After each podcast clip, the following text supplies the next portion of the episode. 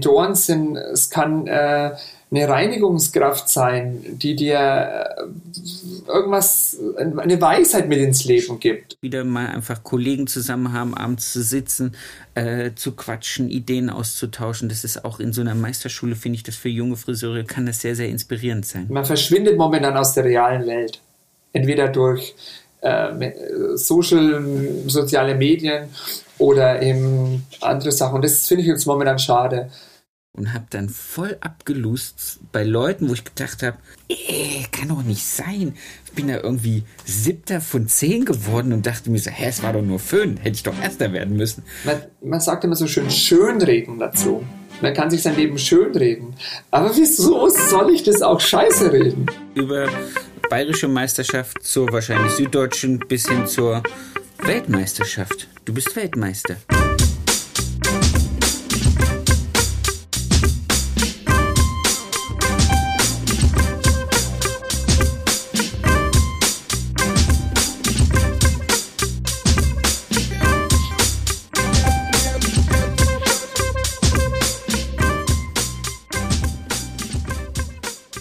Erfolgsgeschichten mit Kamm und Schere. Heute zu Gast der wunderbare Matthias Scharf. Ready, steady, go. Name? Matthias Scharf. Wie lange bist du Friseur?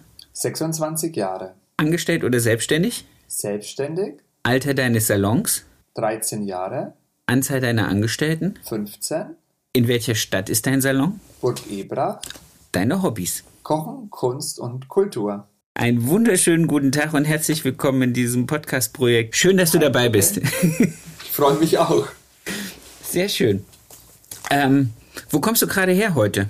Du warst unterwegs. Ähm, heute war ich in ähm, Salzburg ähm, bei der H-Mania, äh, eine österreichische Veranstaltung, die ich echt sehr nice fand, muss ich ganz ehrlich sagen. Hast du gewusst, bevor du hingefahren bist, dass in Österreich alle Friseure Zwangsmitglied bei der Innung sind? Nee, wusste ich nicht. Aber deswegen war es wahrscheinlich so voll. Die, die sind alle. Also die, die Innungen haben, das ist so ähnlich wie hier Mitgliedschaft bei der Handwerkskammer, sind die alle Innungsmitglieder. Ah. Deswegen haben die ah, auch gut. relativ gut funktionierende Lobby.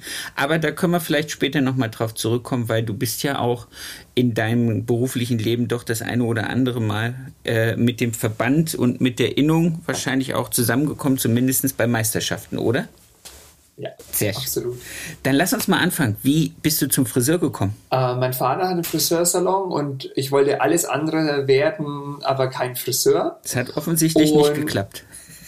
genau. Und ich bin ähm, einmal nach Berlin zu der Weltmeisterschaft ähm, gefahren, oder nicht Weltmeisterschaft, Meisterschaft. Und da stand, das, es standen Größen der Branche, die immer noch dabei sind, auf der Bühne. Und ich habe die so bewundert.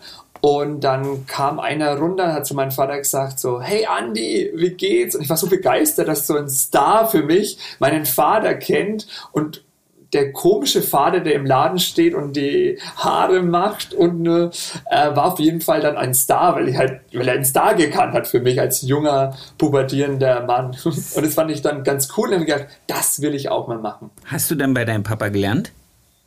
Ich war ja in Meininghaus in der Friseurfachschule aber bei meinem Vater ganz klassisch gelernt, genau. Wie lief das? Hat, also wie hat das funktioniert? Sensationell. Also, das, also die Vater-Sohn-Beziehung war vorher richtig schlecht. Richtig, richtig schlecht. Okay. Mhm. Ich war so ein typisches Mama-Kind und durch die Arbeit bin ich meinem Vater sehr, sehr nahe gekommen.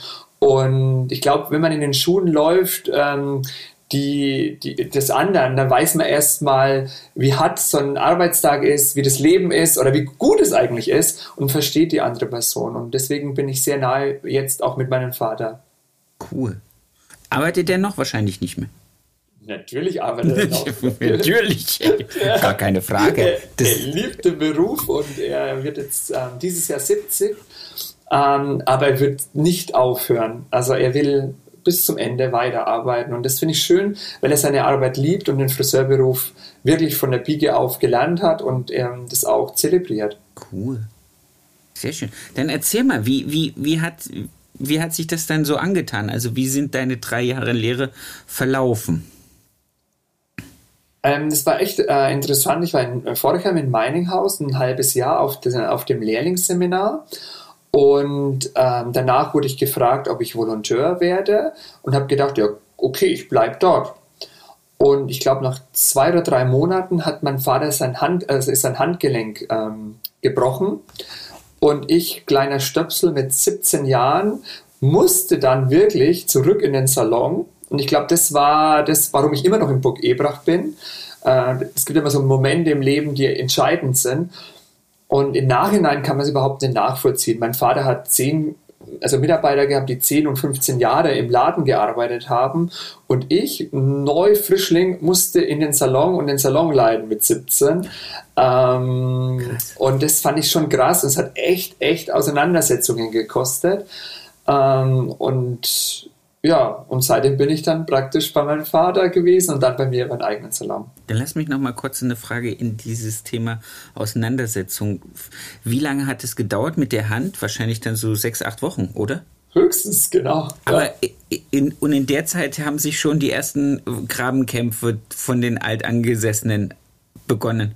Ja, ja, das war die Hölle. Das war wirklich die Hölle. Also es sind ganz, ganz liebe Mädels und ich habe immer noch Kontakt mit denen.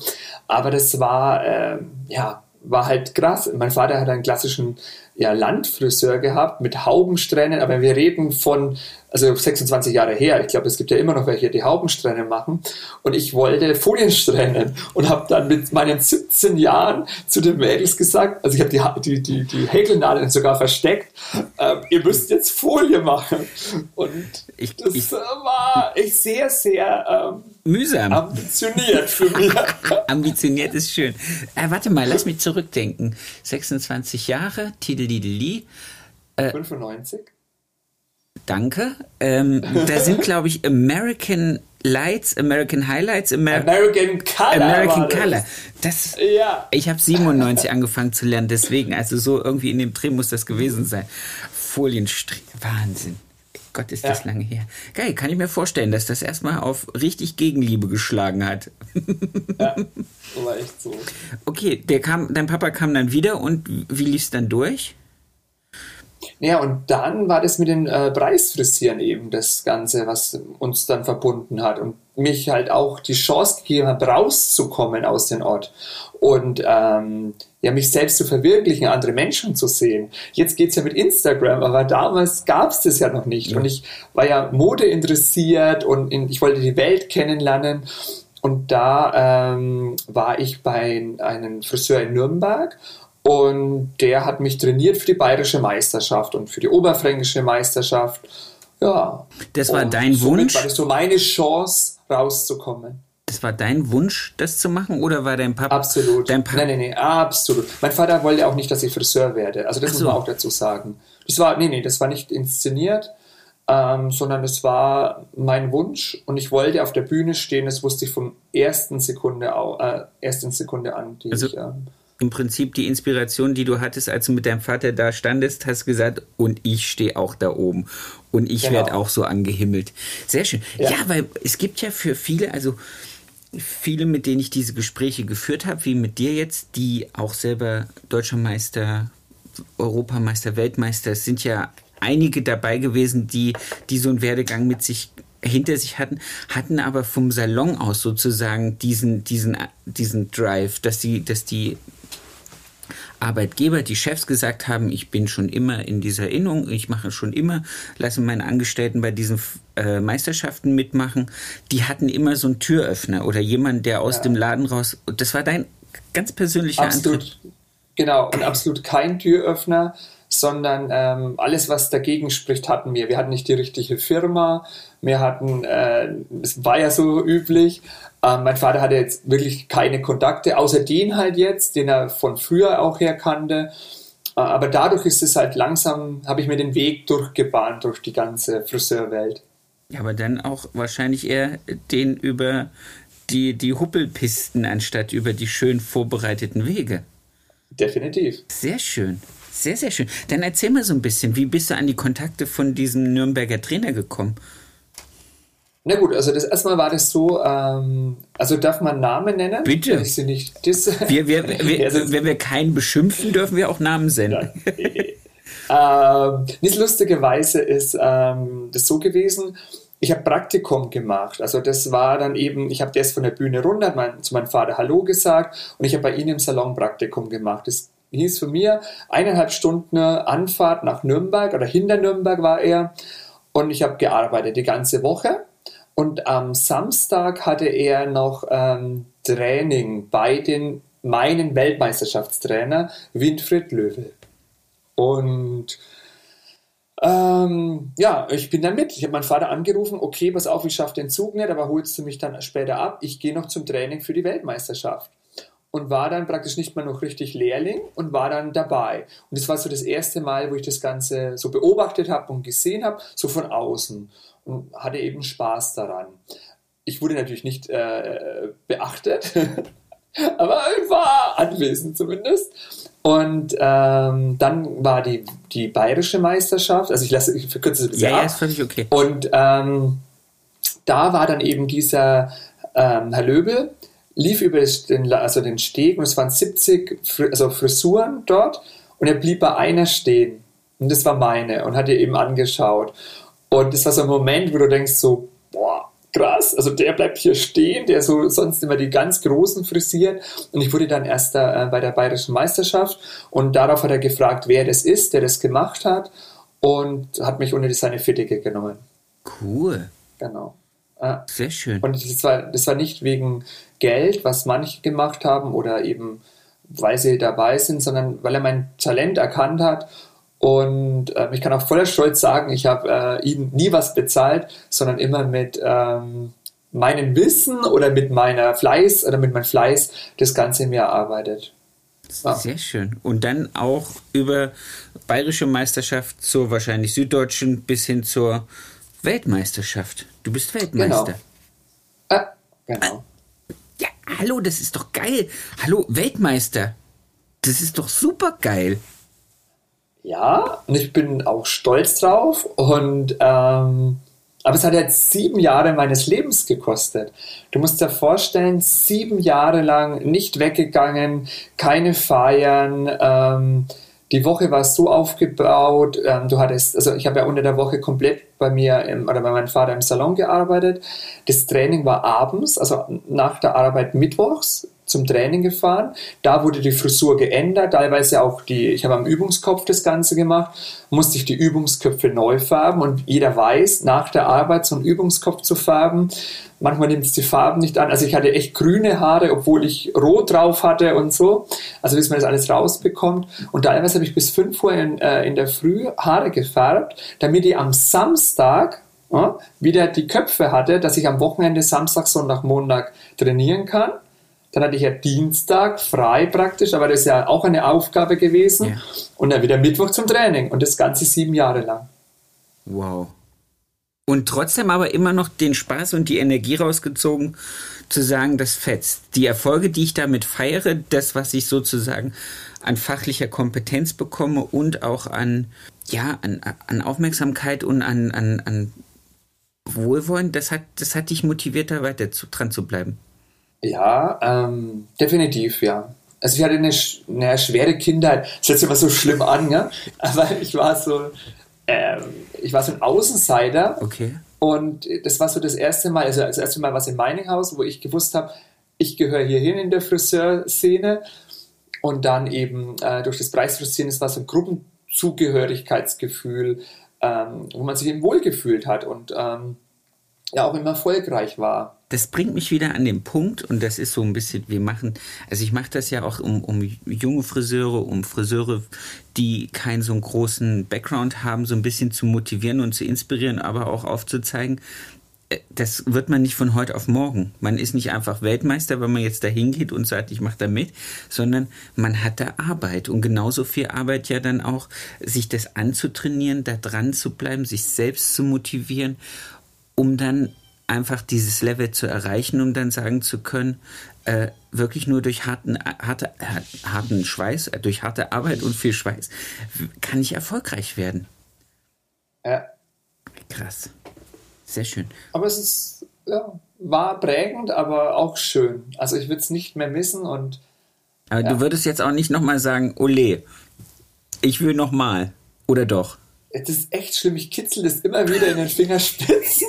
Ich sag's dir, wie es ist. Ja, das ist doch ich habe letztens mit einem Podcast gehört mit, äh, hat jemand bei so einen anderen Wettbewerb mitgemacht und der, oh Gott, so ein Fotoshooting, ich habe das schon Bilder im Kopf, was mache ich damit? Und äh, nee, ich bin echt so ein Wett Wettbewerbshäschen. Ähm, aber das ist so mein Just for Fun. Also sonst brauche ich mich nicht beweisen, aber das fand ich irgendwie ganz lustig. Das ist cool. Weil ich habe das, habe das nie gehabt. Also ich hatte nie diese Ambition, diesen Bühnenweg zu gehen. Ich hatte nie die Ambition. Ich habe einmal bei der Thüringen-Meisterschaft äh, oder ich weiß gar nicht, ob es sogar nur nordthüringische Meisterschaft war, im zweiten Lehrjahr irgend so eine Föhnsache machen dürfen. Da habe ich mich nur vorbereitet und habe dann voll abgelust bei Leuten, wo ich gedacht habe, äh, kann doch nicht sein. Ich bin da irgendwie siebter von zehn geworden und dachte mir so, hä, es war doch nur Föhn, hätte ich doch erster werden müssen. Und dann habe ich gemerkt. Die Haare waren doch trocken. Ja, genau. Und die hatten alle so einen Bogen. So bing. Ja. Nee, also und dann habe ich echt gemerkt, dass, dass wenn man da was werden will, richtig, richtig viel Energie, aber auch diese Führung von Leuten, die da schon mal was geworden sind, halt auch zu nutzen, weil sonst alleine nur mit meiner Idee und das, was meine Chefin damals gewusst hat, was es äh, für Ansprüche und Wünsche in diesem ganzen Preisfrisieren gibt, wäre ich da nie hingekommen. Also das, das, das, das hätte ich sowieso nie geschafft. Also ich denke immer, jeder schafft alles. Also ich sage immer, also es wurde mir auch immer gesagt, man kann sogar einen Affen das beibringen, ja. Also das Preisfrisieren. Okay. Wenn man ihn lange genug an der Stange hält. Und, und dich, dich, trainiert. Ja, okay. Genau. Ähm, also von daher ähm, glaube ich schon, dass man das schafft, äh, wenn man was will. Und ich, es war wirklich eine Vision, ich wollte Weltmeister werden. Das war mein Ziel. Und das habe alles dafür gegeben. Hast du dir das visualisiert? Ja, definitiv. Jeden, also ich bin so ein Badewannen-Freak. Ich auch. Und jedes Mal, wenn ich in der und jedes Mal, wenn ich in der Badewanne gelegen bin, ähm, also wichtige Sachen habe ich in der Badewanne gelernt und das, ähm, das Preisfrisieren habe ich immer wieder visualisiert. Wie starte ich die Frisur? Wann beginne ich? Wann nehme ich das Haarspray? Das war wirklich so im Fleisch und Blut. Geil. Geil. Ich finde das, ich find das, ja, das war schon so lange her. Das, das ist doch. Das so ja, aber das ist doch okay. Ja, und da kommen ja noch tausend Dinge. Ich weiß gar nicht, was ich ja alles an meinem Fragenkatalog noch habe. Okay. Dann lass uns, dann lass uns mal weiterspringen. Du hast die Lehre beendet. Du hast nebenbei diese ganze Preisfrisiererei gemacht. Hast du währenddessen dann, dann auch noch deinen Meister gleich gemacht oder hast du das dann hinter diese ganze Preisfrisiererei gehangen? Äh, nee, ich habe das, glaube ich, sogar mit gleichzeitig gemacht. Also ich habe ähm, drei Jahre, nee, zwei Jahre, ich habe die Lehrzeit verkürzt, zwei Jahre gelernt. Dann habe ich ähm, drei Jahre Geselle, also war ich Geselle, was ich jedem raten würde. Also nicht direkt danach äh, machen, sondern erstmal Gesellenjahre schaffen, Kundenstamm aufbauen, Erfahrungen schaffen und dann den Meister draufsetzen. Den Meister habe ich eben in äh, zwei ähm, Teilen gemacht. Eins und zwei, also die ersten zwei Teile, ein Halbtageskurs und dann wieder im Laden gestanden, den anderen halben Tag, aber nicht einen halben Tag, sondern acht Stunden. Und dann habe ich es umgekehrt gemacht. Ähm, man denkt immer, man, also wenn man jetzt betrachtet, mir, also ich habe mir das Haarspray vom Mund abgespart. Das hat damals 17, nee, ja, 17 Mark gekostet. Für ein Haarspray war das damals viel Geld. Fürs Preisfrisieren habe ich dann immer ähm, Sebastian genommen. Ah, okay. Und das war, ja, ja, das kann ich immer noch gerne, aber das war halt damals teuer. Und das musste ich mir dann extra kaufen, weil es mein Vater nicht im Salon hatte. Und es war wie eine Flasche Champagner. Das habe ich nur zum Wettbewerb genommen. Und genauso, ich hätte mir jetzt nicht die Meisterprüfung einfach so leisten können, sondern ich musste arbeiten und äh, habe mir das somit auch mit finanziert. Obwohl ich einen Vater hatte, der das Ganze, einen Laden hatte. Aber das war, er hat mich unterstützt, Gottes Willen. Aber ich habe trotzdem für seinen Laden gearbeitet, weil es war sein Laden damals. Ich habe das aber auch gemacht. Also ich habe jetzt keinen Vater, der Friseur war, aber in der Zeit, wo ich meinen Meister gemacht habe, habe ich es auch mir so eingeteilt, dass ich gesagt habe, ich, ich hatte das Glück, dass ich über die Bundeswehr diesen Ausbilderschein nicht machen musste. Das war schon mal weg und der, ich habe mich dann auch ähm, glaube ich, ganz klug beraten, dass ich gesagt habe, ich gehe nicht zu dem praktischen Unterricht in, in die Meisterschule, weil das hätte mich, da wäre ich, glaube ich, als Choleriker komplett ausgetickt. Die, die hätte mich wahnsinnig gemacht. Und die Sachen hatte ich dann Zeit im, im Salon für mich zu üben. und bin dann halt für den ganzen schulischen Part hingegangen. Und so konnte ich dann auch einen guten Teil äh, arbeiten, um das dann halt als Ganztagesschüler trotzdem zu finanzieren. Ja, und du verlierst den Kontakt zu deinen Kunden nicht. Das ist auch das Wertvolle. Sehr schön. Und hast trotzdem die Inspiration. Und ich, ich finde das gerade schön. Ich habe gerade eine Angestellte, die ist auf der Meisterschule und ich sage immer, schade, dass ihr jetzt das erste halbe Jahr durch Corona euch nur online gesehen habt, aber es ist auch schön in so einer Meisterschule als Friseure untereinander auch zusammen Gedanken zu spinnen, was man hinterher alles so draus machen kann. Also so dieses äh, Zusammenkommen, das was man auch jetzt wie, wie vielleicht du in Salzburg gestern auch wieder mal einfach Kollegen mhm. zusammen haben, abends zu sitzen, äh, zu quatschen, Ideen auszutauschen. Das ist auch in so einer Meisterschule, finde ich das für junge Friseure wenn man das will, kann das sehr, sehr inspirierend sein. Ja, definitiv. Sehr schön. Wie ging es dann weiter? Der Salon von dir ist noch nicht gleich, weil du hast gesagt 13 Jahre. Das heißt, aufgemacht hast du 2009, 2008. Ja, genau, 2008. Da, ich hatte aber trotzdem mit meinem Vater zusammen einen Salon aufgemacht. Irgendwann mal äh, 99 war das, glaube ich. 2000, also ja, 1999. Also das ist schon ziemlich früh dann gewesen. Hatte ich einen zweiten Salon ähm, mit meinem Vater aufgemacht, weil, es müssen wir auch alle wissen, von einem Salon ähm, kann man eigentlich keine zwei Familien ernähren. Das war immer unser ähm, Motto. Jetzt würde ich es anders sehen, aber damals war das eben so. Deswegen eben zwei Salons, dass man eben auch zwei ähm, Standbeine hat und eben auch genügend Geld erwirtschaften kann, dass man das auch verdienen kann, ja. Okay, aber den habt ihr dann wieder ruhen lassen oder ist daraus dann deins entstanden und daraus mm, auseinandergegangen? Nee, äh, zwei Jahre war der noch zeitgleich und dann ähm, haben wir ihn geschlossen und nur dann auf meinen Laden konzentriert und mein Vater auf seinen Laden. Genau wir arbeiten aber trotzdem alle zusammen. Also wenn es bei meinem Vater irgendwas ist, dann bin ich natürlich bei ihm im Laden und genauso umgekehrt. Ne? Also wie viele Leute so, wie, wie, viele Leute hat dein Papa noch? Äh, durch Corona ist es ausgedünnt worden und von drei äh, hat er jetzt nur noch eine Mitarbeiterin. Okay.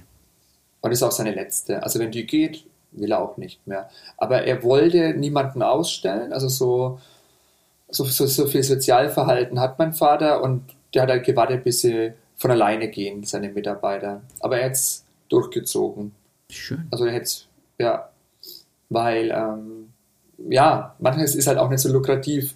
Gerade wenn jemand halt länger dabei ist und bequemer, dann, äh, es geht ja um die Einnahmen auch. Man muss es ja immer Kosten-Leistung rechnen. Aber die hatten, hatten eine schöne Zeit und ähm, mein Vater war auch glücklich mit den Mädels. Der hatte auch wirklich nie Probleme gehabt. Und durch Corona haben die sich anders da umorientiert und haben ja, den Beruf verlassen. Oh. Also den Friseurberuf auch. Mhm. Okay. Zwei. Genau. Aber ich glaube, das haben viele gemacht. Also ich glaube, da ist im Moment in unserer Branche einige weggegangen. Mhm. Und die waren auch gut, also die waren auch Lehrlingsbeste und so. Also echt schade um die, um die Friseurinnen, muss man ehrlich sagen. Vielleicht finden sie irgendwann den Weg zurück. Weil sie haben sich ja vielleicht mal irgendwann dazu entschieden, weil es natürlich nicht das große Geld bringt, aber zumindest die persönliche Freude an den handwerklichen Arbeit und an dem Umgang mit Menschen. Wer weiß. Ja, genau. Könnte ja sein. Also 2008 kam dann dein Laden. Mhm. Meiner mit meiner Schwester zusammen. Also meine Schwester ist ja auch Friseurin und mit ihr zusammen habe ich den Laden. Also mal genau das Ganze sagt. Aha. Okay. Genau. Habe ich dir verschwiegen. Offensichtlich. Nicht genug, Nein. Nicht gut, nicht gut genug recherchiert. So ist es. Nein. Ganz genau, genau. so ist es. Ich habe, nee, habe ich ehrlich nicht gewusst. Tut mir leid. Ist jetzt, aber das finde ich irgendwie cool, weil ähm, hat jetzt hüpfe ich wieder zurück. Hat die auch bei deinem Papa gelernt? Ja. Cool. Und deine Mama arbeitet ja. aber nicht als Rezeptionistin bei deinem Papa, oder? Nein, das ist die, die darf nicht, sonst wäre die eh schon längst auseinander. Also meine Mutter, und die durfte nicht. Die wollte immer, aber sie durfte nicht. Ja. Ich möchte irgendeinen Teil trennen von Arbeit. Wenn schon meine beiden Kinder hier noch mitarbeiten, dann ja. nicht meine Frau. Sehr, sehr schön. Aber die, aber die hat das wirklich ein sehr, sehr gutes Auge. Und von, einer, von meiner Mutter habe ich was gelernt. Das ist eine Eigenschaft, die ja leider verloren geht. aus, also es hört sich mal so an, aus nichts was zu machen. Okay. Also ich habe zum Beispiel mal aus äh, Rosshaar habe ich mir ähm, hart, also ähm, so, so Oberteil geknüpft für die Büste. Also habe ich so Pferdehaar dann praktisch das leider äh, ja, eingefärbt und dann daraus was geknüpft oder aus, was ich, Sachen, Styroporkugeln mit Strumpfhosen überzogen, habe ich dann irgendwie Outfits gebastelt. Und das ist so eine Eigenschaft, die ich von meiner Mutter gelernt habe. Genau. Aus wenig viel machen. Aber, aber dann bist du ja jetzt, also wir wollen nachher gleich mal zu auch so ein bisschen diesen Kreis schließen des Werdegangs hin zu dem, wo du gerade stehst. Aber das ist ja dann natürlich auch eine super Eigenschaft, um, um jetzt eine, eine Bühnenshow vorzubereiten. Oder aber mhm. auch auf eine Meisterschaft, zum Beispiel zu sagen, wie kriege ich es hin, mein Outfit vielleicht ein bisschen extravaganter, ein bisschen auffälliger, ein bisschen, bisschen Juroren anziehender zu gestalten. Ja. Ich bin ja so RuPaul Drag Race Fan und die müssen doch auch manchmal so aus Müllsäcken Outfits basteln und so. Und genau das habe ich gemacht. Damals war es ja nicht so fancy, ja. aber ich habe wirklich aus Plexiglas und Spitzenstrumpfhosen Ohrringe gebastelt oder ähm, irgendwas mit Strass beklebt. Stundenlang habe ich da gesessen und mit Strass irgendwelche Sachen beklebt. Ähm, also es ist schon eine verrückte Welt, die Friseurwelt. Aber genau deswegen liebe ich sie. Und ja, da ja, kannst du mich immer noch begeistern dafür. Bist du auch so, wenn ich jetzt friemelig sage, ist, das ist wahrscheinlich ein Wort, das kennt kein Mensch, außer man kommt aus dem Harz.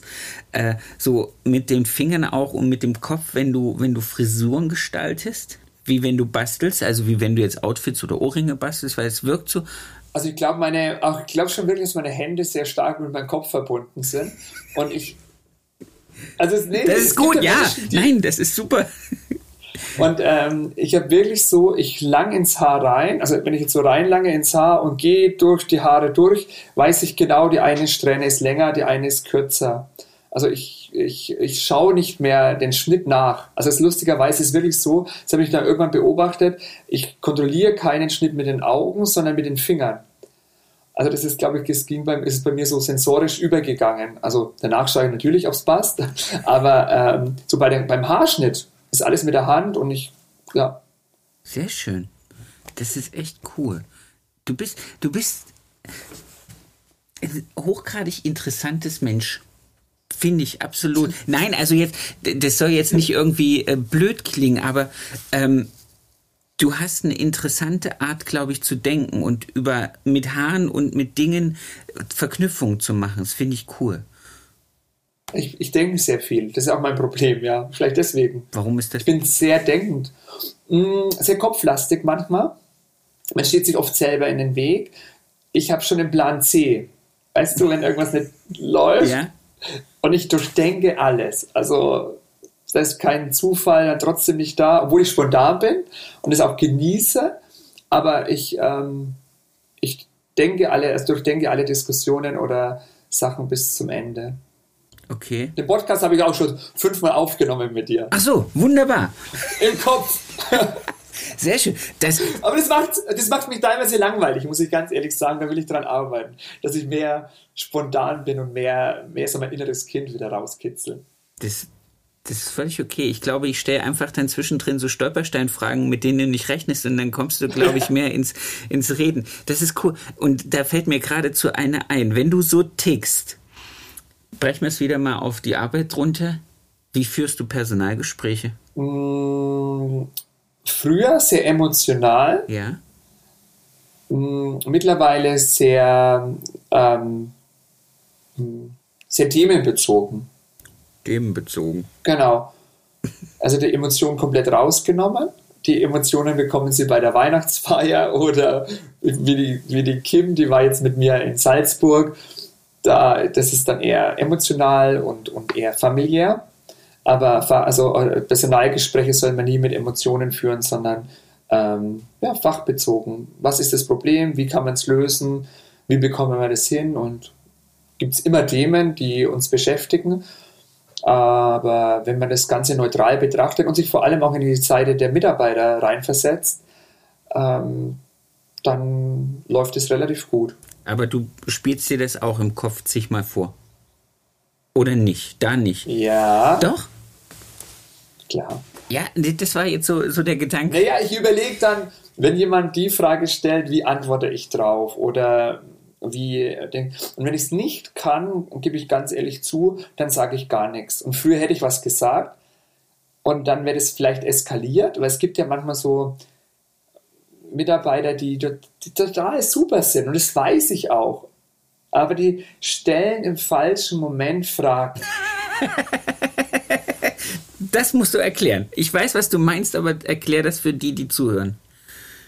Na, ähm, ich habe zum Beispiel ein Personalgespräch geführt. Für mich war das alles geklärt, Kopf abgehakt. Nächsten Tag komme ich in die ähm, in unseren Personalraum, will mir einen Kaffee, ich bin Kaffee-Changi, will mir einen Kaffee rauslassen. Und in dem Moment, wo ich den einzigen Moment im Tag habe, wo ich sage, der ist jetzt für mich, ich trinke jetzt in Ruhe meinen Kaffee, kurz weg von den Kunden, kommt nochmal so eine nachhakende Frage von hinten.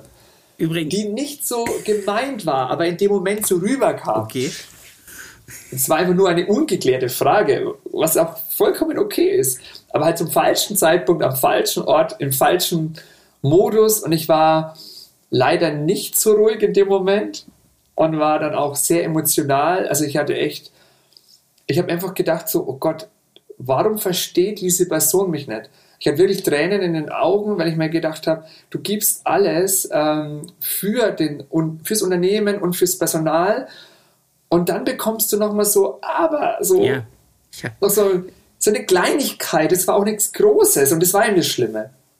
Das ist nur so, so. Aber ihr war es nochmal wichtig und, und also ich habe eher das Problem in solchen Momenten, dass ich äh, klipp und klar sage ich so, es gibt, es gibt das eine, das ist fachlich, das gibt das andere, das ist emotional. Lass uns das trennen, wenn ich jetzt sage, da, da, da, da, da, möchte ich das gern emotionsfrei und auch Personen reduziert. Also ich will dich als Person nicht ähm, kritisieren, sondern ich kritisiere entweder einen Arbeitsschritt oder ich kritisiere eine Verhaltensweise oder ich kritisiere eine, ein Thema, was wir zigmal angesprochen haben. Wie wird umgegangen, wenn die Kundin äh, mit Farbe eingeschmiert wurde? Wird dann erstmal der Wagen stehen gelassen und ein Käffchen rausgelassen oder wird erstmal drumherum aufgeräumt? Solche Sachen. Ja. Äh. Und ich weiß aber auch, dass wenn ich dann in so einer kurzen Angebundenheit meine Antworten gebe, dass es dann immer wieder so nachbohrende Fragen gibt und die machen mich genauso wahnsinnig. Ich denke, für mich ist es abgehakt, für mich ist es durch, das Thema hat sich erledigt. Mhm.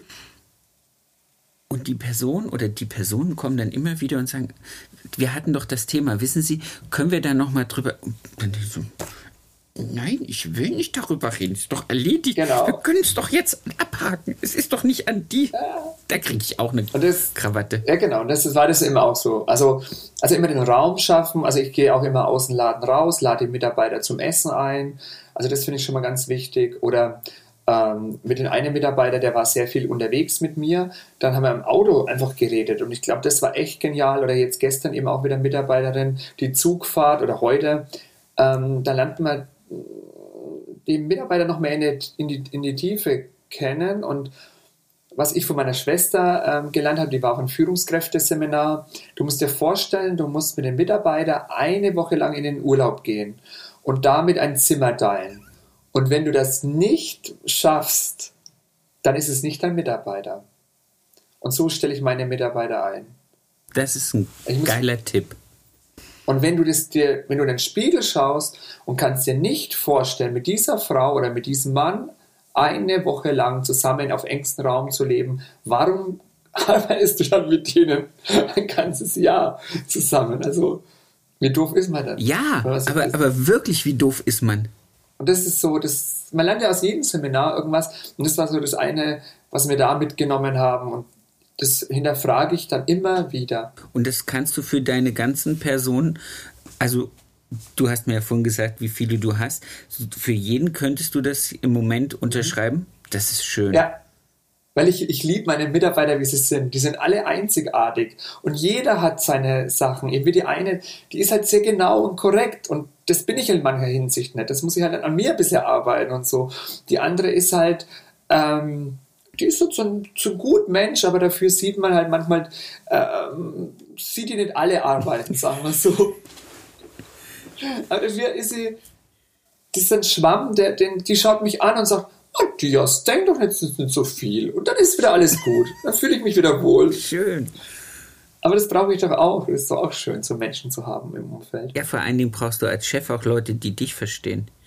Und die, die mit dir genauso gut können. Also ich, ich denke immer, wir können uns als Unternehmer, als Chefs ja auch nicht ähm, ganz von uns lösen, weil du jetzt gerade gesagt hast, da muss ich noch an mir arbeiten. Ich habe lange Jahre versucht, äh, mich den Wünschen meiner Angestellten anzupassen, was meine Art angeht. Habe dann aber festgestellt, dass ich immer wieder in meine Art zurückfalle. Mhm. Weil es einfach meine Art ist. Und dann ist mir aufgefallen, dass es eine Handvoll Leute gab, gibt, die mich einzuschätzen wissen, die mich im Umgang handeln können und die wissen, wie ich ticke tagsüber. Und dann auch habe ich es wieder einfacher, mit denen zu, die, die als Angestellte zu haben. Ja, verstehe ich komplett. Jetzt kommt mein Aber. Gerne. Aber ähm, das ist ja immer Resonanz und du nimmst ja von jedem Menschen was mit. Und ich nehme von jedem Mitarbeiter auch was mit für meine Persönlichkeit. Genauso ist es umgekehrt. Und wenn mich das dann triggert, dann weiß ich ja, hm, in mir, ich will es ja selber ändern, dass ich manchmal in manchen Hinsichten sehr ordentlicher wäre. Ja. Und ähm, von daher muss man sich dann schon darauf einlassen. Und ich glaube, oder ich glaube, sondern ich weiß, ich habe mich in den Jahren, wo ich jetzt selbstständig bin, schon mindestens 50 Prozent, wenn nicht sogar mehr gedreht, muss ich ganz ehrlich sagen. Also ich habe mich schon verändert im Laufe meines Lebens. Und das finde ich auch gut. Weil das ist ja Entwicklung. Wie, genau, wollte gerade sagen, das ist ja aber auch die, das, das, das, die, die logische Konsequenz aus unserem Tun, dass man sich weiterentwickelt. Gibt aber das, das, Grund, die Grundvision muss da bleiben. Ne? Also wenn es auf deine Grundbedürfnisse geht, da, da, kann man nichts ändern. Ich liebe schöne Haare, ich liebe Qualität, ich liebe ähm, Menschen eine neue Persönlichkeit zu geben, die zu unterstützen, den Menschen zu, rauszufinden, was eben die Schönheit bei der Person ist. Und wenn es meine Mitarbeiter genauso sehen, dann ist es in Ordnung. Und wenn sie das nicht sehen, das kann man nicht ändern. Nee, das also das solche Eigenschaften. Dann. Aber ich finde es immer schön, so ein bisschen an mich zu arbeiten oder mir zu arbeiten. Ja. Völlig wurscht. Dialekt schaffe ich das, nicht wegzuarbeiten. Doch, das, das, ist, das ist völlig okay. Da, wo ich sitze, hier im Schwäbischen, ist es, wird immer ganz viel Grammatik als Dialekt ausgegeben, wo ich dann auch immer denke, schön. Lass uns, lass uns mal, ähm, welche Frage ziehe ich vor? Ich ziehe mal die Frage nach Mentoren vor. Gab es Menschen, oder gibt es Menschen, wo du heute sagst, die hatten die Funktion eines Mentors, die haben mich geführt, die haben mich geleitet, die haben mir ähm, noch mehr gezeigt und die haben so ein Stück meines Weges beeinflusst? Mhm. Hast du so Leute? Definitiv ja. Und ich glaube, man darf es nicht so überdramatisieren. Und so ein, so ein Mentor hört sich immer so viel an. Ja. Aber Mentoren sind, es kann äh, eine Reinigungskraft sein, die dir äh, irgendwas, eine Weisheit mit ins Leben gibt. Und das muss nichts Großes sein. Und ähm, ich liebe Menschen. Und ähm, jeder Mensch schenkt dir ja was in irgendeiner Hinsicht. Und ich hatte echt sehr, sehr, sehr, sehr viele gute Mentoren und also Axel Meininghaus war so, jetzt wir, reden jetzt nur die Friseursachen, ja, ja. so Hammer. Dr. Ragnar Villa, der ist ein Zukunftsforscher, sensationeller Mensch. Ähm, Josh Wood, Madonnas Friseur, mit denen habe ich zusammengearbeitet. Ähm, ganz viele Weller Fachliche, die, die im Studio arbeiten und, und einen supporten, aber in den Pausen dir was mitgeben, was du sagst, wow, genialer Satz, geniale äh, Informationen. Da hatte ich jetzt so einen Dreh und, und die Person hat dann einfach nur einen Satz gesagt, aber der bringt mich im Leben tausendmal weiter wie, wie alle anderen Seminare. Und das kann man, ein Freund, der ist Designer, da, da hat, der hat wieder eine ganz andere Sichtweise auf Dinge. Ähm, also das sind so Mentoren, die ich, ähm, ja, die ich, die ich, die ich, ähm, das sind Mentoren für mich. Also die Momente mit dem Menschen.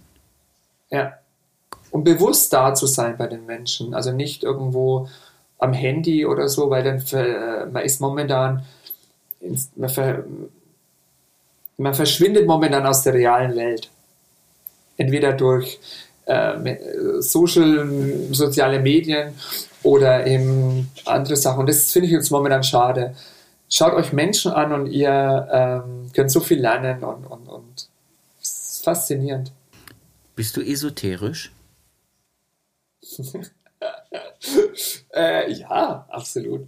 Ist kein. Äh, ja, ja. Ich, find, ich, bin, ich bin religiös und ich bin esoterisch und ich bin aber auch ein äh, rationalistischer Mensch. Also ich kann alles. Ähm, mich kann man nicht so leicht einordnen, glaube ich. Ja, aber, aber ich, ich, was ich mitnehme, wenn ich mit dir spreche, ist ganz viel. Ähm, hab, jetzt habe ich selber mich rausgebracht. Da kommt ganz viel Überlegen, bevor eine Antwort kommt und ganz viel Dinge positivieren rüber, habe ich das Gefühl. Du, du hast so eine, so eine, so ein Gefühl mir gegenüber, dass ich sage, du möchtest, glaube ich, gern immer das Gute im Menschen sehen, oder? Mhm. Vielleicht, wenn man selber nicht so viel Gutes in sich trägt, dann möchte das man das ja vielleicht. Sein. Wer weiß. Oh. Wer weiß. Ja, der ah, zweite Teil nee. wird dann ein bisschen, ein bisschen. Äh, nein, nein, nein. Aber ähm, verstehe mich nicht ja, falsch. Also es ist nee, das ist wirklich vielleicht auch antrainiert, dass man versucht, also weil ich habe richtig viele Phasen auch im Leben, wo es mir schlecht geht dass ich mir das, man, man sagt immer so schön, schönreden dazu. Man kann sich sein Leben schönreden. Aber wieso soll ich das auch scheiße reden? Ja, stimmt. Oder? Ja, ja, genau. Dann redest doch lieber schön. Ja, aber das ist wirklich. Nein, aber ich meine das jetzt gar nicht, gar nicht ähm, so, so auf das auf Schönreden hingesehen, sondern da kommt so, du bist du wirkst extrem überlegt in dem, was du, wie du Menschen wahrnimmst und wie du von denen nehmen kannst, emotional und vielleicht auch geistig. Das meine ich damit. Ich glaube, ich habe genau. das eben versucht nee, nee, zu treffen. Aber nehmen und geben, das ist ja das. Also, wenn man viel gibt, muss man auch viel bekommen. Und das ist halt das. Wenn du nur gibst und nichts mehr bekommst, das ist auch ganz schlimm. Also das habe ich jetzt auch wieder gemerkt. Ähm, und ja, also von daher, ähm, je mehr man verschenkt an Wissen, an Energie, das kommt dann zwar wieder, also wenn es wieder kommt, dann muss man es auch wieder annehmen. Ja. Es ist schon schwierig, der Kreislauf. Und es ist nicht immer im Flow. Also manchmal gibt man mehr, als man bekommt und manchmal ist es vielleicht umgekehrt, dass man mehr nimmt, als man ähm, eigentlich sollte. Also ich habe immer so ein, so ein innerliches Barometer, wenn ich so in mich reinhöre und mein Leben, also mein, mein Geist mir dann zuruft, ist alles gut, mein Leben liebt mich, dann weiß ich, dass ich ausgeglichen bin. Dann habe ich genauso viel gekriegt, wie ich gegeben habe. Und mhm. das ist auch während meiner Arbeit, dass man halt, dass ich nicht das Gefühl habe, dass meine Arbeit mich jetzt äh, leer frisst, dass ich zu viel gebe. Also das habe ich Gott sei Dank nicht. Und ich will auch, ich hoffe, dass ich nicht an den Punkt kommen muss, weil das klang jetzt so ein bisschen mit, ähm, dass man einfach sich dann aussaugen lässt. Das fände ich mhm. schade. Aber passiert. Passiert ganz vieles. Und genau, und ähm, deswegen muss man auf sich achten. Also so Selbstpflege ist so das, das Wichtigste für mich. Badewanne. Also ohne da egoistisch, genau äh, ohne e egoistisch zu sein und, und ähm, genau, das ist wirklich, ja, machen wenige. Sehr schön. Äh, Hochgrade, ich finde es einfach schön. Ich habe mich so drauf gefreut, mit dir reden zu können und ich weiß warum. Ich, siehst du, das ist jetzt so ein Moment, wo ich jetzt nicht, nicht absichtlich nehme, aber ich unheimlich gerne aufsauge. Gerne, das ist sehr schön. Lass uns mal wieder ein bisschen in, in die Thematik Friseur, Friseurkarriere, Friseurwelt und dein Laden, euren Laden kommen. Ich habe hier immer die, die Frage stehen, ähm, zu eurer Eröffnung, habt ihr euch, also was ist die Philosophie des Ladens? was ist so, so eure Zielgruppe mhm. und was für ein Niveau habt ihr euch? Also was für ein Niveau weiß ich ja ungefähr, aber wie, wie, wie, wie würdet ihr euch selber einbalancieren? Ähm, also zuallererst, wir haben den Laden begonnen mit, ähm, äh, mit ähm, lässiger Luxus. Wir wollen so ein Fabrik-Style so ein bisschen ähm, und auch wirklich bei uns, der Laden ist voll. Aber trotzdem, wir produzieren Luxus ähm, noch preiswert, kann man sagen. Also es ist nicht ähm, günstig, aber es ist auch nicht hochpreisig.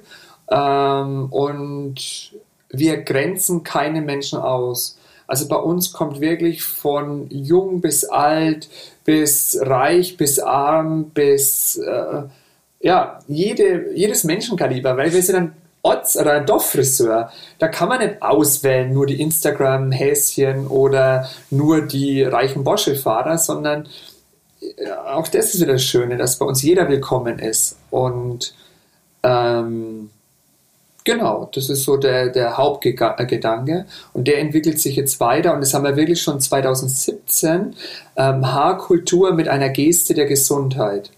Und es ist uns so ins Gesicht geschlagen, was momentan auf uns zugerollt ist. Und ich glaube, das ist auch die Zukunft des Friseurberufs. Ähm, wir müssen darauf achten, dass unsere Mitarbeiter gesund sind, dass unsere Kunden ähm, gesund bleiben, weil nur wenn man selber gesund ist, hat man auch gesundes Haar. Und jetzt keine Angst, ich mache jetzt hier nichts mit Ernährungsmittelergänzung, das hasse ich wie die Pest. Ähm, aber dass du den ähm, Kunden einen Raum schaffst, der für sie gesund ist oder den Mitarbeitern. Also wir haben Tageslicht, wir haben Frischluft schon immer. Wir haben jetzt unsere Vorhänge, die waren ja auch ziemlich neu. Wir haben Schallschutzvorhänge, das sind wie Obernvorhänge, cool. ähm, damit der Lärm gedämpft ist. Wir haben die Dyson-Föhne, wenn ich jetzt mal Werbung machen darf, die für die Handgelenke besser sind, die leiser sind. Ähm, alle Produkte, die wir neu im Laden integrieren, müssen die Nachhaltigkeit ähm, ja, praktisch bekommen, weil jetzt klar arbeite ich mit Sachen, die nicht so nachhaltig sind, aber die sind halt jetzt gerade da ähm, und ähm, ich ja, will im Endeffekt oder ich werde das Ganze so umstrukturieren, dass wir dann eben auch ähm, so ein Bereich sind, der für gesunde Menschen halt auch da ist. Auch gesund denkende Menschen. Sehr schön. Und das Schöne ist, du sagst die ganze Zeit so ein bisschen, also nicht, nicht abwertend, aber du sagst immer, wir sind ein Dorffriseur. Wie, wie, wie groß ist der Ort, in dem du bist? Also 10.000 Einwohner. Ja, das ist schon ein größeres Dörfchen. Ja. Wie viele Quadratmeter hat dein Laden? Euer Laden? Ähm, mittlerweile, also der hatte ja 160, jetzt 320 Quadratmeter. Ja, weil ich bin ja ausgezogen wegen Corona, dass wir den Abstand uns ähm, leisten können. Und das kommt auch sehr gut an. Also wir haben jetzt richtig viel Platz. Jetzt ist die Frage weg, worauf ich hinaus wollte. Ja, ähm, du, du hast gesagt, Durchfriseur und ähm, dieses, dieses, dieses, diesen Luxus, dieses Luxusdenken dazu. Ich finde, wenn du es schaffst, in einer 10.000 Einwohner großen oder kleinen Stadt, ähm, dich mit, mit solchen nachhaltigen Gedanken zu positionieren und das Haus voll zu kriegen, ist es doch auch ein Beweis dafür, dass, dass das, was du machst, an der Stelle trotzdem das Richtige ist und dass man dafür keine fancy Großstadt wie München braucht, nee. um zu sagen, ich kann äh, jetzt nicht Nische machen, aber ich kann zumindest dieses, diese Thematik äh, Nachhaltigkeit im Friseursalon auch in eine ländliche Gegend bringen. Definitiv, aber auch ähm, es gibt zwei Sachen, die ich dazu sagen will vielleicht. Erstmal die Nachhaltigkeit, es muss, es ist Standard. Das muss nicht mehr äh, kommuniziert werden, also in Werbung oder so, sondern es muss sich leben. Und ich finde es ganz schrecklich, also mich ekelt es an, wenn manchmal so Firmen äh, das ganz dick draufschreiben, sondern es muss verpflichtend schon eigentlich sein. Und genauso ist es, darum mache ich das im Laden auch nicht, dass ich das alles kommuniziere, was ich dir jetzt erzählt habe. Ja. Das muss passieren, das muss man leben. Also das ist immer das es gibt ganz viele Menschen, die sprechen nur, aber leben es nicht selber, was sie sagen.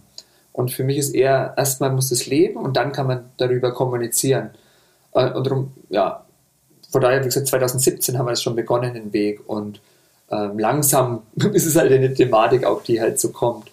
Und das andere ist, man ist es immer leichter im, ähm, im Ausland oder in einer Großstadt Fuß zu fassen, weil keiner dich kennt. Mich kennt halt jeder im Ort als der kleine Matthias, ähm, der so ein bisschen komisch war eben oder der komisch betrachtet wurde. Und ähm, da nicht auszureißen und, und dagegen zu arbeiten und dagegen zu stehen, ähm, kostet zwar mehr Kraft, aber wenn man es durchlebt hat, ähm, fühlt es sich wirklich gut an. Und ich fand es so schade damals, ähm, wie die Grenzen äh, geöffnet wurden, dass alle dann äh, weg sind und nicht gesagt haben, come on, wir machen aus unseren äh, unseren Bereich was Geiles, was Schönes. Es war vielleicht jetzt auch von mir, du musst in den Schuhen selber laufen, ne? äh, wie ich vorhin am Anfang gesagt habe. Aber das fand ich damals schade, dass jeder immer denkt, die Großstadt ist das Ziel der Verwirklichung. Ähm, und man muss echt bei sich selber anfangen, bei seiner Familie oder dann eben in seinen Laden und dann entsteht auch was Größeres. Und deswegen, ich bin so dankbar, dass ich den Weg nicht gewählt habe und in irgendeine Großstadt. Also ich persönlich von mir, aber das ist immer nur mein eigener, mein eigener Kosmos. Ich wäre in der Großstadt raufgegangen. Also das weiß ich jetzt schon. Wäre ich aber auch. Das habe ich, glaube ich, schon ein paar Mal gesagt. Ähm, ich hatte das Einsteigerseminar in, bei Weller 97 in, ich weiß nicht, am Kudamm war das in so einem Weller-Studio damals. Und da habe ich gedacht, also wenn ich hier bleibe, also wenn ich hier in dieser Stadt bleiben würde, die würde mich, die würden mich fressen, kauen und einfach irgendwo hin ausspucken. Ja. Deswegen, also das ist gar kein Problem. Eine Sache muss ich jetzt ganz kurz sagen, weil ich fand das gerade sehr interessant, dein Gedankengang zu diesem Mauerfall und äh, dass die Leute weggegangen sind. Ich glaube, in dem Fall hat die geistige Perspektive gefehlt, zu sagen, mhm. ich kann aus dem, wo ich gerade bin, äh, etwas Neues gestalten. Da, das mhm. glaube ich. Ich bin ja hinterm Zaun groß geworden. Ich, ich, ich glaube, das sagen zu können. Und viele von denen, die weggegangen sind, also jetzt gerade in meinem Alter, gehen wieder zurück, um da mhm. jetzt mit der Inspiration, die sie gefunden haben, egal wo sie waren auf der Welt, zu Hause wieder etwas Neues zu gestalten. Und ich glaube, das wird immer wieder so sein, dass Leute gehen, Inspiration holen, zurückkommen und aufbauen. Mhm. Ich finde es aber auch schön und die Frage wollte ich jetzt nicht vergessen zu stellen. Du bist, wo du bist, mit dir und, und den Leuten um dich drumherum total grün jetzt, oder? Also safe. Oder hast du immer noch ja. das Gefühl, dass der Ort sagt, dass der kleine Matthias der komisch ist? Das wollen sie immer noch sagen. Aber nicht. Aber der Matthias, der steht dazu, dass er komisch ist. nee. Ähm, ich glaube echt wirklich, das ist so, wenn, wenn Menschen eine Angriffsfläche haben, dann schießen sie absolut drauf. Das ist echt irgendwie lustig. So wie wenn du einen Pickel hast, schießt jeder auf, ah, das ist ein Pickel, bla bla bla. Wenn du das aber sagst, das stört dich nicht, dann, dann hörst du vielleicht zwei Kommentare und dann macht keiner mehr einen Witz darüber, ja. weil es äh, dich nicht mehr stört. Ähm, und ich habe mir so mein eigenes, meine eigene Bubble aufgebaut, kann man so sagen. Also ich habe Menschen gesammelt über die ganzen Jahre. Also meine Kunden, meine Mitarbeiter und mein Freundeskreis, die eben mich so nehmen, wie ich bin oder eben auch ähm, ja, die gleich dickend sind. Und ich glaube, das hat man als junger Mensch nicht. Da lässt man sich eben von anderen Sachen verleiten oder auch Anfang von meiner Karriere ähm, habe ich Menschen angezogen, die, die, die nicht das waren, was ich jetzt eigentlich in echt äh, hättest brauchen können. Bin. Ja. Ah, okay. Und die sind jetzt alle aussortiert. Das ist echt lustig. Also das ist äh, unabsichtlich. Also ich schmeiß fast keinen aus dem Salon. Ähm, aber äh, wenn der Salon clean gemacht wird, auch von so Kunden, das ist echt sensationell. Hast du schon mal rein jemanden rausgeschmissen? Mhm. Ja. Schön. Also ich habe das. Zwei, zwei oder drei, nee, dreimal jetzt mittlerweile, ja. Ich glaube, ich hatte nur. Ich glaube, ich hatte nur eine Kundin, die ich wirklich rausgeschmissen habe, einen Kunden. Ähm, und ich hatte eine Kundin, der ich sagen musste, dass ich glaube, dass wir nicht zueinander passen. Ja. Nee, das war aber, das war, finde ich auch wichtig, die haben ähm, nicht mich, sondern meine Mitarbeiter ähm, schlecht behandelt. Und ähm, das, also einmal meine, meine, Schwester und einmal Mitarbeiter. Und ja, genau, und das Geht. konnte ich nicht dulden. Ne? Weil ich habe auch gesagt, hat die, die Leistung, hat die gepasst? Ja, die Leistung hat gepasst. Ja, aber was ist das Problem? Ja, sie lässt sich nicht von einem Lehrling ähm, irgendwie die Haare föhnen oder was weiß ich machen. Dann habe ich gesagt, ja, das ist unser Konzept und das müssen wir dazu äh, sehen, weil ich finde halt eben Wissen weiterzugeben, auszubilden, ganz wichtig. Und wenn sie nicht dazu stehen, dann brauchen sie auch nicht mehr zu kommen, brauchen aber auch nichts mehr bezahlen. Ich will jetzt nicht genau sagen, was sie gesagt hat, weil die Worte, aber ähm, die ist aber wieder da. Die ist wieder da. Die ist äh, wieder gekommen, hat sich heimlich, die ist heimlich, hat sie sich eingeschleicht wieder. Und ich habe äh, ich habe ihr ihr, also ich vergebe gerne Menschen und ich habe sie auch vergeben. Und ähm, sie weiß sich zu benehmen seitdem. Aber es war längere Zeit war sie nicht da und jetzt ist sie wieder zurück. Genau. Krass. Die Menschen, die Menschen um einen drumherum. Ähm, was glaubst du, was glaubst du, sind die Herausforderungen, die wir haben in der Branche im Moment? Und was wäre dein Lösungsansatz? Boah. Tiefschlagfrage. Ja. ja, ja, ja. Es gibt viele Sachen, die man anfassen ähm, muss. Ähm, erstens würde ich jetzt niemals über einen Verband oder einen Verein oder irgendwas schimpfen, wenn man selber nicht äh, dabei tätig ist. Ähm, das finde ich immer ganz, die, die anderen sind immer schuld. Die Thematik ähm, finde ich ganz schwierig, auch momentan. Die Regierung ist schuld oder äh, was weiß ich, wer schuld ist an den Ganzen. Mm, ich sage immer, man muss sich selber, also sein eigenes Reich schaffen und da das aufbauen. Und wenn halt die Berufsschule es jetzt in deinem, also jetzt bei uns ist alles gut, aber in manchen Bereichen halt nicht das bietet, dann musst du halt die Lehrlinge anders da unterstützen. Und ähm, woanders deinen Weg suchen. Und ich glaube, momentan haben wir ja die Freiheit, dass man ja überall recherchieren kann, wo kann ich die beste Meisterschule machen oder äh, welcher Verein passt zu mir oder welche Gruppierung. Ähm, zum Beispiel bei den Interkoffeuren äh, passt zu mir. Nicht jeder Interkoffeur ist jetzt mein Fan oder umgekehrt genauso, aber es gibt ja Menschen, die einen beflügeln, gute Gespräche und das kann ich mir rausziehen. Aber man kann doch nicht verallgemeinern und, und immer sagen, ja, das ist schlecht und das ist schlecht. Also da muss man ehrlich sagen, ähm, ich schätze sehr, was hier in Deutschland für Strukturen gibt, dass sie manchmal veraltet sind, langsamer sind, träge sind, finde ich, ist okay. Also es ist so. Ähm, aber ähm, ich finde es ja auch schön, dass es mal, dass die, die Menschen zum Beispiel einfach mal was, was Altmodisches lernen in der Berufsschule. Du bist ja dann dafür da, was Modisches zu machen. Und wenn die Mitarbeiterin kann sich ja weiterbilden momentan ohne Ende. Und von daher finde ich es jetzt nicht so schlimm, wenn da mal nicht ganz so auf den Punkt das Modernste von Modernsten gezeigt wird. Interessanter Ansatz.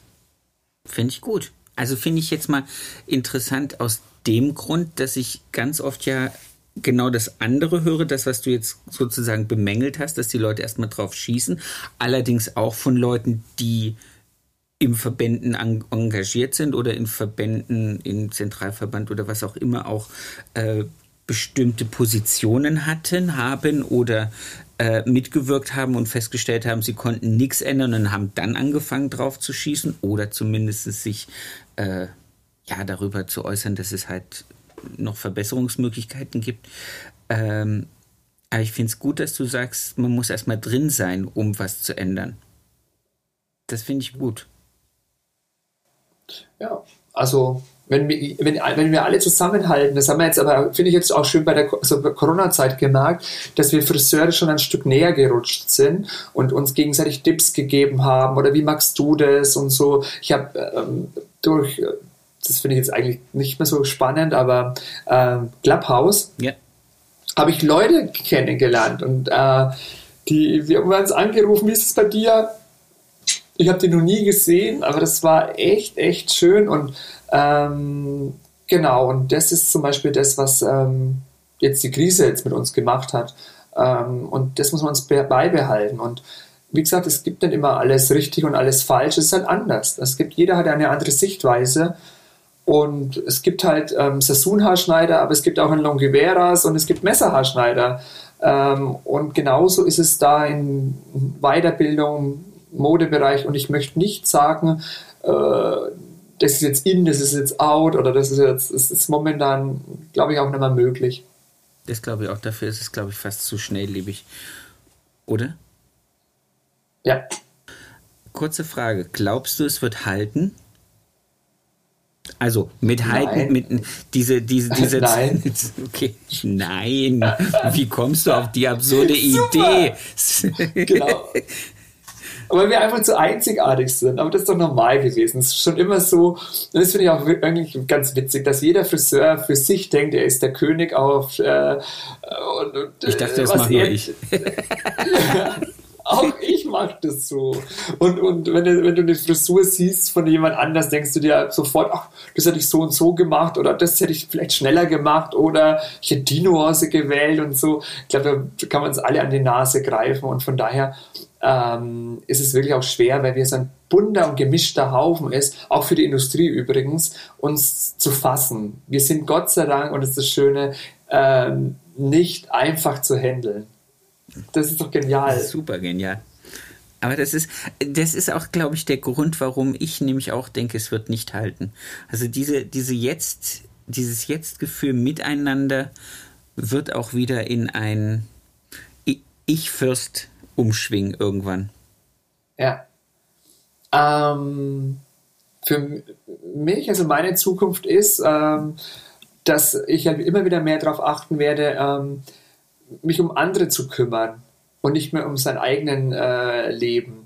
Das habe ich jetzt irgendwie festgestellt, es macht glücklicher, sich um andere Menschen zu kümmern. Äh, es ist nicht nur beruflich, sondern eben auch privat äh, wie nur an sich selber zu arbeiten. Das hat sich am Anfang so angehört, mhm. aber das ist so mein neuer neuer Plan, den ich habe. Den vollziehe ich noch nicht so wirklich, aber ähm, also ich habe festgestellt, die ganzen, ich mache ja auch Yoga und gutes, gute Ernährung und gute Gedanken und so, so Shaka Shaka, dass das einen eigentlich nicht weiterbringt. Es bringt dann einfach weiter, wenn du dich um jemanden kümmerst, ob das ein Lebewesen ist, eine alte Person oder ähm, um die Nachbarin, die einfach manchmal Hilfe braucht. Und ich glaube, das bringt einen im Leben weiter, als ähm, sich Gedanken darüber zu machen, ähm, wie man sich selbst seine Mitte findet. Aber ist das nicht, ist das nicht die Quintessenz von Nächstenliebe? Eigentlich schon. Also, aber man nimmt es manchmal nicht an. Also man, also man, man liebt manchmal schon andere Menschen, aber dass das halt auch einen ähm, also ich habe es immer nicht wahrgenommen, dass das auch einem selber hilft oder heilt. Aber das ist, glaube ich, dann habe ich es vielleicht nie, also nie, ich habe das immer schon unterbewusst ge gemerkt, dass wenn ich, das, was ich vorhin gesagt habe, mit mein Leben liebt mich, dass ich, wenn ich bestimmte Dinge nicht tue, ich dieses Gefühl nicht habe. Und Menschen, und jetzt kommen wir mal auf unseren Friseurberuf runter, wir, wir machen die Leute ja auch glücklich. Wir, wir, wir, wir geben ja auch ganz viel. Wir geben äh, Zeit zum Zuhören, wir geben Schönheit, egal ob die jetzt modisch ist oder ob die nicht modisch ist, aber wir, wir wir geben ja auch ganz viel den Leuten, einfach auch schon allein über die Art und Weise, dass wir die Zeit haben, mit ihnen zu kommunizieren. Ich habe festgestellt, dass ich jedes Mal, wenn ich diese Telefonate mit den Kollegen mache, eine Folge aufnehme, äh, die online stelle, dass ich hinterher von irgendjemandem, den ich nicht kenne, äh, eine kurze, einen kurzen Kommentar kriege, habt jetzt angefangen, meinen Laden aufzumachen und ich stehe drin und äh, streich gerade die Wände und währenddessen höre ich irgendwelche inspirierenden Gespräche mit Friseuren, die ich mir nie geträumt hätte, mal so, so, so persönlich zu, zu bekommen, also diese Gedanken von denen so persönlich zu bekommen, ich dann auch immer denke, wow, ich mache das eigentlich, weil ich für mich was rausnehmen wollte, stelle es frei und ganz viele nehmen sich was raus und geben mir dann wieder das Gefühl zurück, ich habe ihnen was Gutes getan. Und, und das ist was, wo ich sage, das gibt. Ja, du kümmerst dich um unsere, unsere sagen wir, die Friseurgedanken. Da kümmerst du dich drum. Ja, aber. Also was es für Gedanken in der Friseurwelt gibt. Und das ist doch auch schön, so ein Gedankenkümmerer bist du. Ein Gedankenkümmerer. Das ist, ja, genau. das, ist ein, das ist ein schöner Ausdruck. Ich fand lässig Luxus, fand ich auch schön. Aber Gedankenkümmerer ist cool. Ja. Sehr schön. Ich habe noch eine Frage, die kriegt jeder zum Schluss. Und zwar, teile deinen schönsten Kundenmoment mit uns. Bitte. Der schönste Kunden. Ein also schönster Kundenmoment. Es gibt einen genau nicht. Es gibt tausende schöne Momente, aber die Verbundenheit mit Familien, das ist so mein schönster Moment. Also ich kann jetzt eine Familie sagen, da habe ich dieses Kind von der Kommunionfrisur bis Hochzeitsfrisur gemacht und jetzt ist schon die Taufe da, das Baby. Und ähm, wenn ich jetzt an diese Familie denke, dann bin ich glücklich und ich weiß, wenn die das jetzt hören, sind sie auch total glücklich. Und ähm, das ist so Wegbegleiter über Jahre zu sein. Und da muss man echt sagen, das ist, wer kann es von sich behaupten? Jetzt 25 Jahre habe ich die Mutter als betreut und jetzt die Tochter. Ähm, sensationell. Das ist so mein schönster Moment oder meine schönste Phase eigentlich. Sehr schön. Dem ist nichts mehr hinzuzufügen. Matthias, es war so ein schönes Gespräch. Ich habe so viel rausgenommen für mich, habe selten so einen warmherzigen, überlegten Menschen kennenlernen dürfen wie dich heute Abend. Also so nah. Ich, das wird eine meiner Lieblingsfolgen. Die werde ich mir noch ein paar Mal anhören, wenn wir irgendwann fertig sind. Und ich würde mich richtig, richtig dolle darauf freuen, wenn wir irgendwann mal den Moment haben, wo wir das äh, in Real Life nachholen oder vervollständigen und weiterführen können. Das wäre mir ein sehr großes sehr, Anliegen. Sehr, sehr gerne. Und mach weiter so. Ähm, ja, ich liebe deinen Podcast, obwohl ich kein Podcaster bin. Ähm, ich muss mal irgendwann mal die App runterladen, aber ich habe drei Folgen jetzt schon mittlerweile durch und ähm, echt sensationell. Danke. Dankeschön. Ich danke dir. Ich wünsche dir eine schöne Woche. Es hat mir richtig viel Spaß gemacht und dir ganz, ganz viele schöne Kundenmomente und ganz, ganz viele schöne Momente mit deinem Personal. Danke. Bitte. Das war's schon wieder mit dieser Folge. Ich wünsche euch ganz viel Spaß. Ich hoffe, ihr könntet alle etwas für euch rausnehmen. Ich möchte mich noch ganz recht herzlich bei meinem Tonmeister Tobi Ziegler bedanken von Das Bomb, der immer dafür sorgt, dass das, was ich hier zusammenquassel, hinterher bei euch auf den Ohren in einer guten Qualität ankommt. Vielen lieben Dank dafür. Für mehr Infos, für äh, noch mehr Input zur Folge, guckt einfach in den Show Notes. Da ist alles verlinkt, was zum jeweiligen Gast ganz interessant ist. Ich wünsche euch eine erfolgreiche Woche und bis zur nächsten Folge. Euer Sebastian.